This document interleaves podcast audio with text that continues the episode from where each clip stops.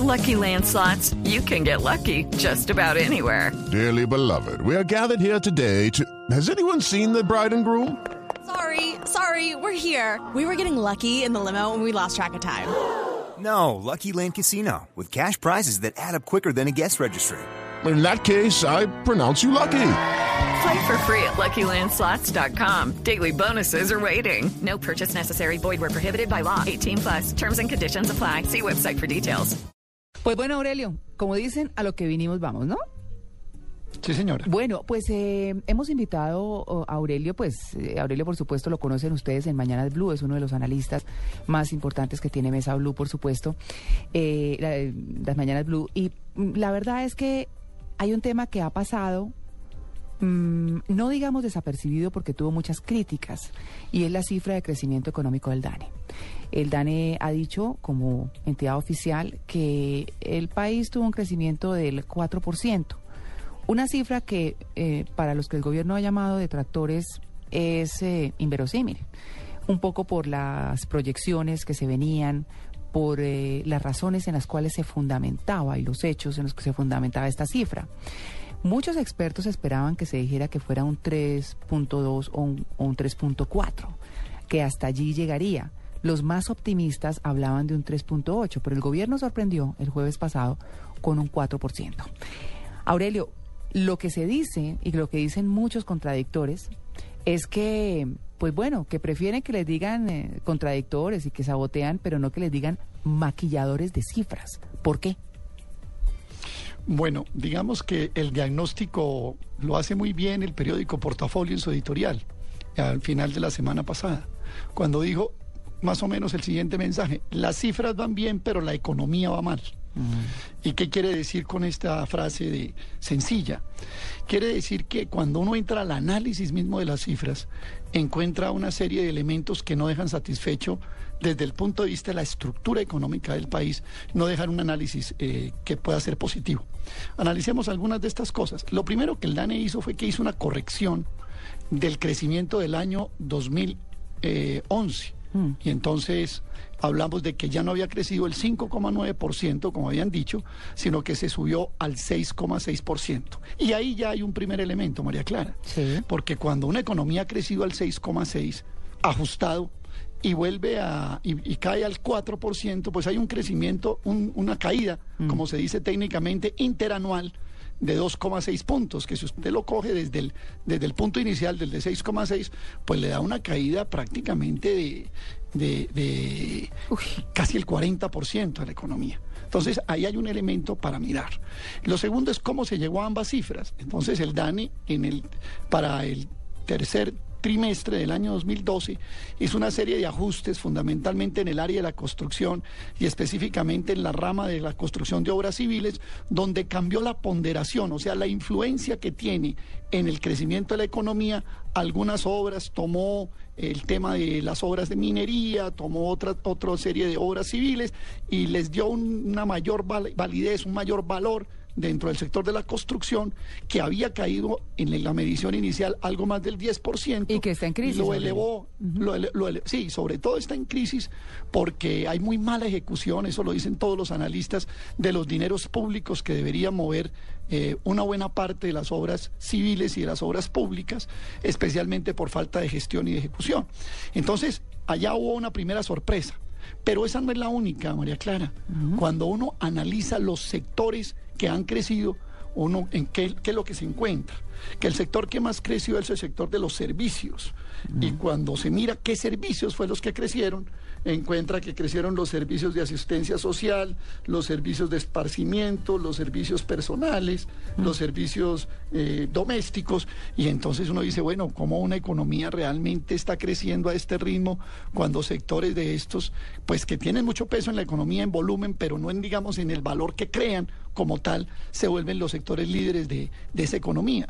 Y llama la atención también cuando uno mira en los distintos sectores de la economía, cuál es, en dónde está reposando el crecimiento. Sí. Entonces, encuentra uno también que en la agricultura lo que más creció fue la producción porcina que creció el 10,3%. Entonces eso significa un raciocinio que es interesante mirar.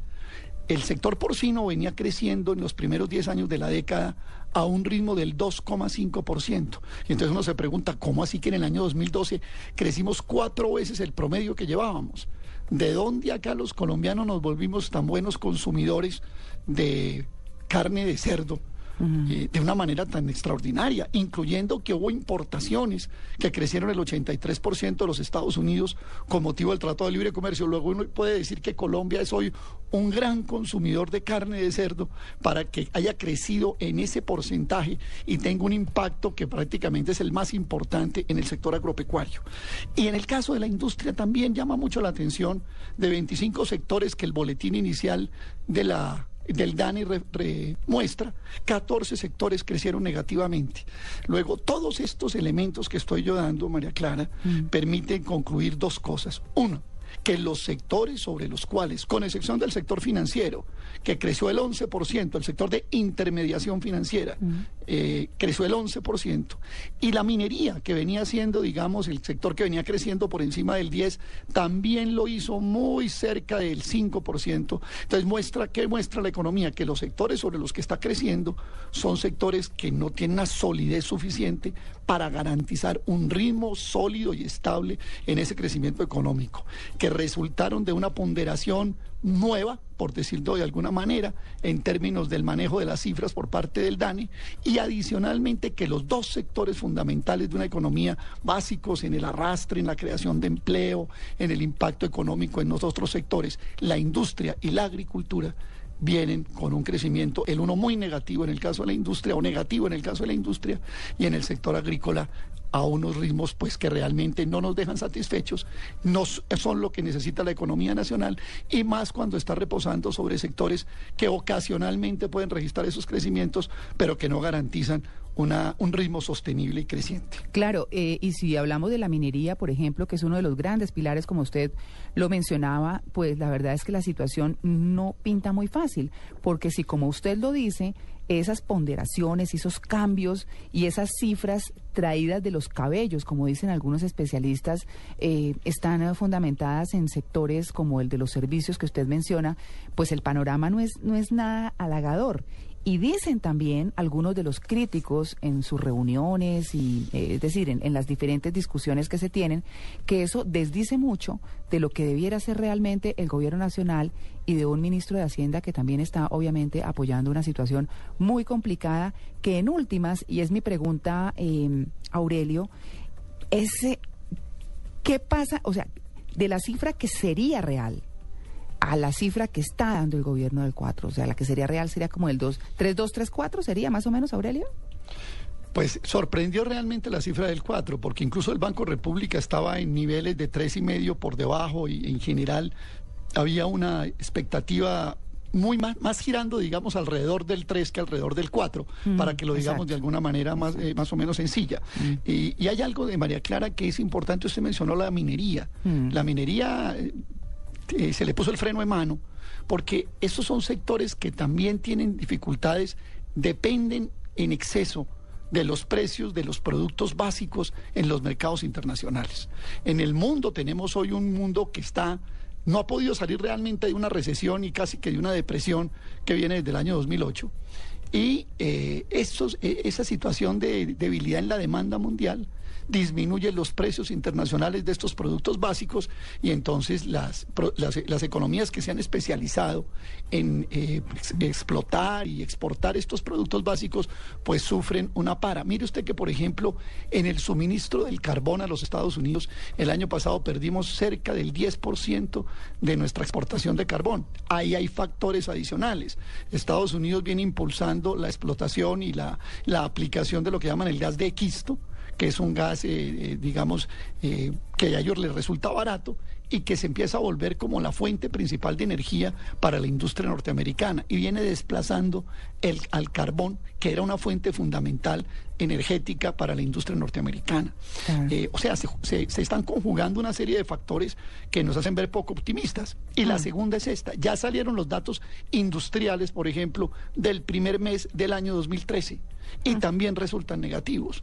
Luego, esto que se ha venido diciendo por distintas personas y por distintos grupos de analistas no resulta ser tan eh, realmente eh, contraevidente. Por el contrario, la razón parece estar de quienes le han dicho al gobierno eh, no va bien la economía, la cifra no nos satisface y por el contrario lo que hay que hacer es medidas muy importantes para reanimar y reactivar sectores básicos que hoy no están funcionando, incluso con números negativos.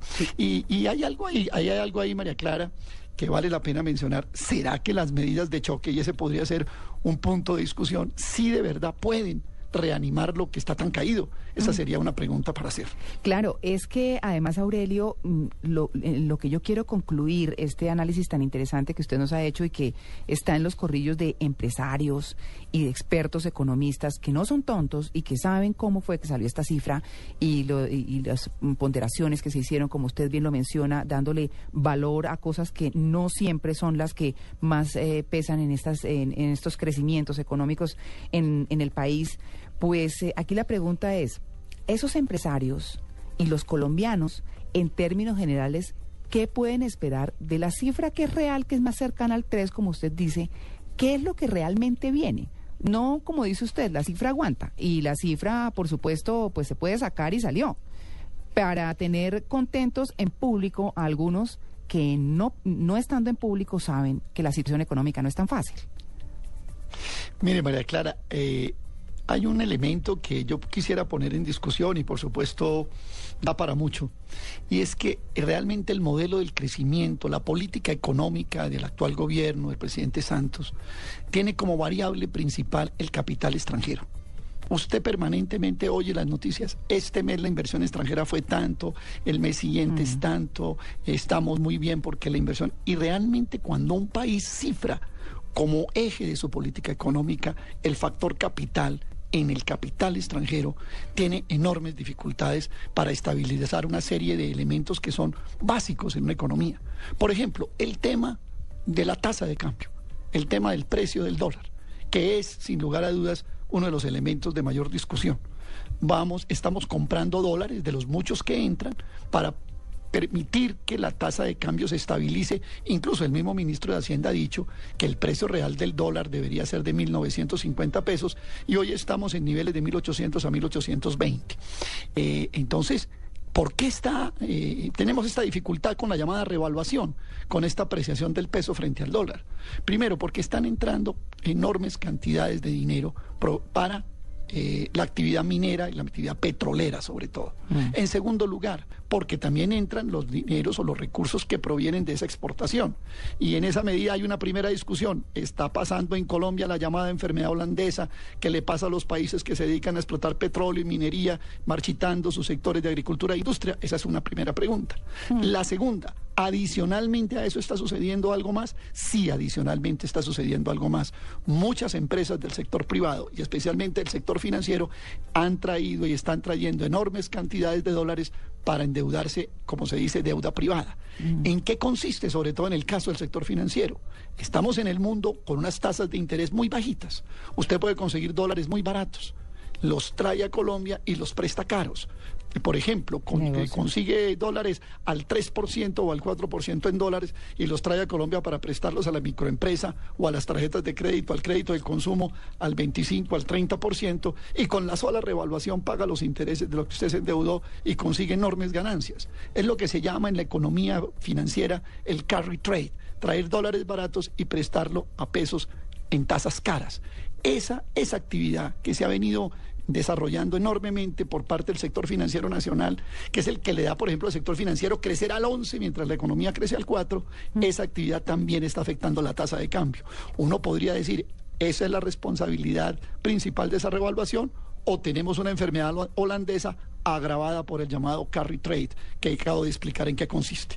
De tal manera que modificar todos esos elementos Sí. para llegar a una tasa de cambio real se, se- se da un pulso entre quienes están obteniendo ganancias por esos mecanismos y el gobierno que quiere subir la tasa de cambio y vamos a ver realmente un pulso en el mercado de la, de la divisa que va a ser, pues vamos a ver quién termina ganándolo entre quienes quieren maximizar sus utilidades por estas vías que en un país que permite la libre entrada de capitales y la libre salida de capitales, pues eh, digamos es legal contra un gobierno que va a gastar enormes recursos para tratar de controlar la tasa de cambio y ponerla en un nivel, como dicen, competitivo, donde los exportadores puedan exportar ganando con un dólar competitivo y las importaciones no se nos vuelvan tan baratas agravado incluso con tratados de libre comercio que terminen afectando a los sectores productivos nacionales. Estaba pensando justamente en el TLC. Aurelio, para Oiga, y- terminar. Y, eso que no se mencionó, ¿Qué? y no se menciona habitualmente, el lavado de dólares y el narcotráfico. No, es que eso está... Que entran también chorros de dólares, que eso sí son más difíciles de medir y, y de medir su impacto en la economía.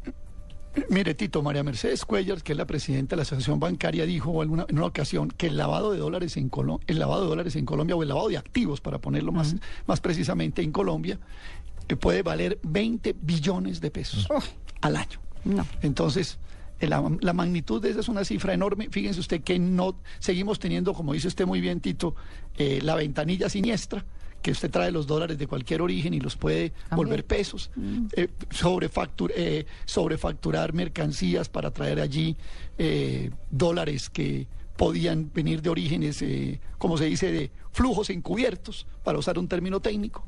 Y, y- y- y tampoco en la reforma tributaria se hizo nada realmente por evitar el control de estos eh, flujos encubiertos. Claro. Entonces, ese es un agravante. Y otro agravante adicional, Tito y María Clara, hablando de divisas que entran al país, las remesas de los colombianos que se han ido al exterior, a España, a Estados Unidos, que mandan a sus familias, son del orden de 3.500, 4.000, 4.200 millones de dólares al año. Entonces, eso genera un- una, una, una presión sobre el peso que lo revalúa. Sí, pues Aurelio, eh, una última pregunta, eh, porque tal vez es eh, como lo más importante. Los colombianos de a pie, ¿qué esperamos con este, con estos resultados tan complicados en lo económico y cómo nos afecta en términos laborales, en términos de ingreso per cápita y demás? Sí, pues el colombiano de a pie de a pie es el colombiano que tiene un empleo, lo puede perder o está desempleado y busca empleo. Realmente en Colombia desde hace va- va- varios años, pero yo podría decir que en los últimos años nunca hemos podido bajar de 2 millones 100 mil, 2 millones 200 mil desempleados. Eso significa que si son jefes de hogar y, y dependen de ellos cuatro personas o son cuatro personas, estamos hablando del ingreso incierto para 8 millones de colombianos y algo más que dependen de un jefe de hogar que consiga un empleo. Y estamos hablando también de quienes pueden tener empleos en sectores que están siendo duramente afectados. En el caso de la agricultura y la industria. Por ahora la industria, al parecer por las cifras que se han suministrado, no ha reducido el empleo de manera, eh, digamos, brusca, pero puede llegar a suceder. Y lo mismo en el caso de, de la agricultura. Pueden empezar a, a desestimularse las inversiones agrícolas y en ese sentido generarse mayor desempleo. Eso en primer término, y que es ya de por sí bastante grave. Creo, Mire, sí. está demostrado que, o por lo menos la- los ejercicios eh, econométricos muestran, que cuando la economía colombiana crece por debajo del 5%, no hay un aumento en el empleo.